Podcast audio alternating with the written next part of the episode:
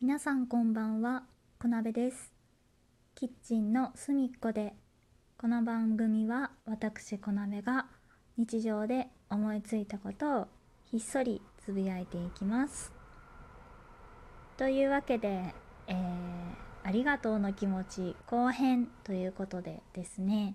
えー前回から引き続き収録をしておりますのでこのまま、えー早速ですねあの本題に入っていこうと思います、えー前回ですねお便り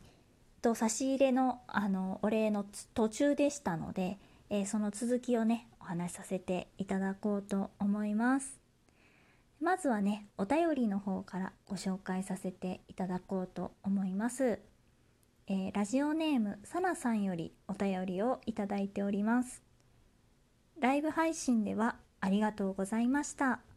初めての配信でいろいろご迷惑をおかけしてすいませんでした。いえいえとんでもございません。私こそあの足を運ばせていただきましてどうもありがとうございました。小鍋さんもたくさん乙女ゲームされていたんですね。私も白鸚記ヒーロのかけら歌プリ履修しています。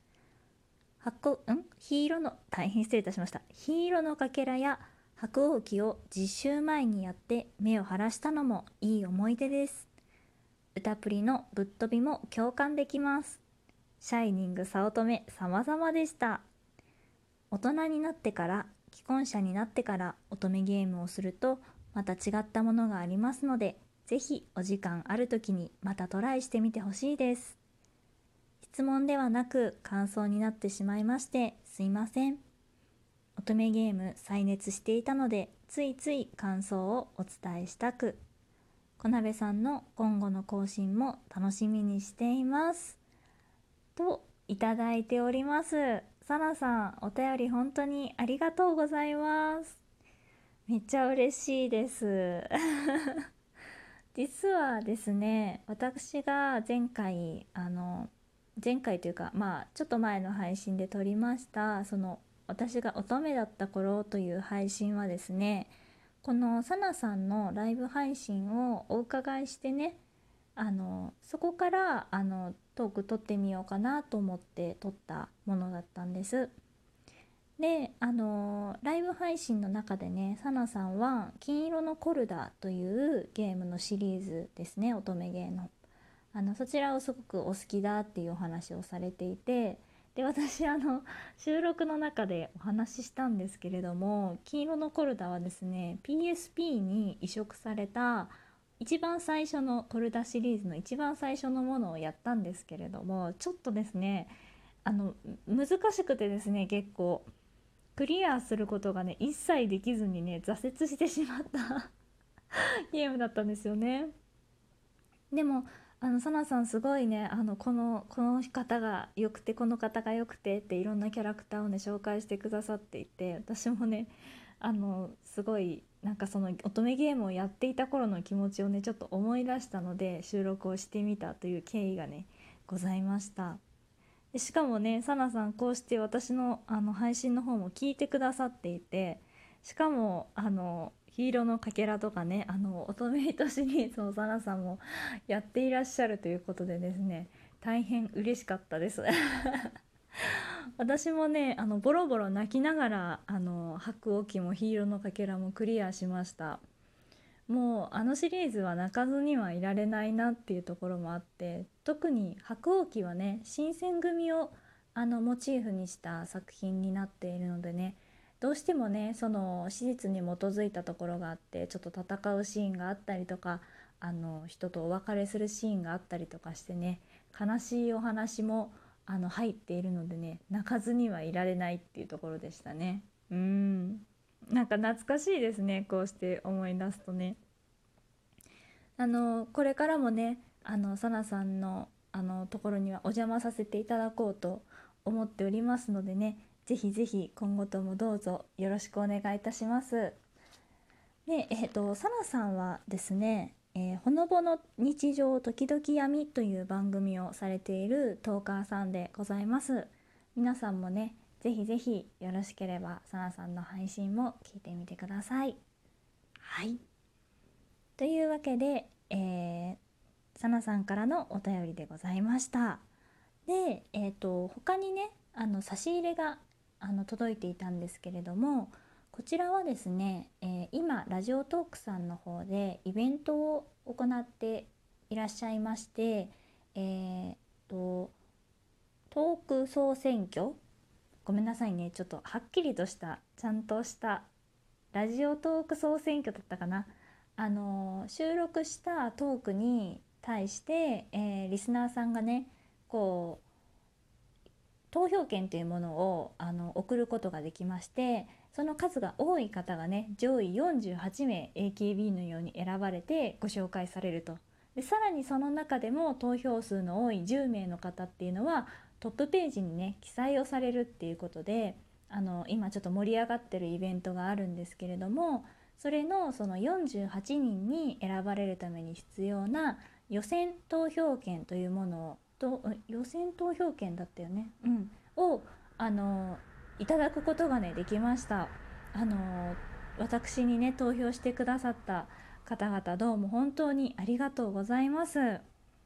あの私自身はですねこう大手を振ってあの皆さんにお願いしますっていうことはないんですけれどもでもこのチケットをいただけたことでね普段からあの私の配信を聞いて応援してますって言ってもらえたような気持ちになれてとっても嬉しかったのでここでねお礼を言わせていただこうと思います。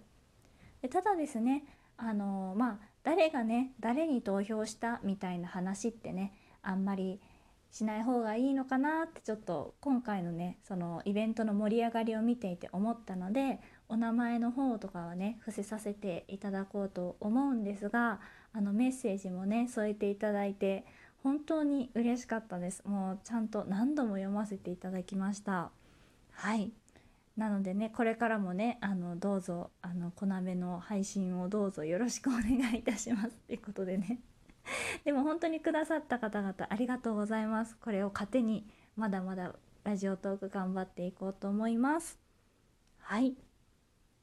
というわけでいただいたものいただいたお便りへのお返しはここまでとさせていただこうと思います。最後になんですけれどもあのツイッターの方で私のイラストを描いていただく機会がございましてそちらのお礼をね述べさせていただきたいと思います。えっ、とまずはですね私の大好きなトーカーさん。あの M&A という番組をやっていらっしゃいます A さんですね。あの個人の方でね A さん番組もやっていらっしゃるんですがそちらも聞かせていただいておりまして大ファンだったので絵を描いていただけて本当にねワクワクあのドキドキさせていただきました。しかもねあのコナンに私のあのこのアイコン似せた姿でね描いていただいてあのコナン君がねあのホームズの真似をして考えてる体でね書いていただいて本当に本当に嬉しかったです。どうもありがとうございます。こちらのイラストはですね私のツイッターのアイコンになっておりますのでよろしければ皆さんツイッターの方あの訪れてみてください。はい。そして、えー、もう一方、えー、本と面と私の話という番組をやっていらっしゃいます油そばちゃんですね。で油そばちゃんにはあの私の方も油そばちゃんにイラストを描かせていただいてで油そばちゃんからも私にイラストを描いてもらうっていう形であの描いていただきました今回のねサムネイルにあの記載させていただいておりますえー、と背景が白であの可愛らしく髪の毛がちょっとクリンって外に跳ねているタイプで描いてくださったのが油そばちゃんのイラストになります。もうねめっちゃ嬉しかったです。すごいねシンプルだけど可愛くてあのもらった時ニコニコしちゃいました。油そばちゃん本当に描いてくださってありがとうございます。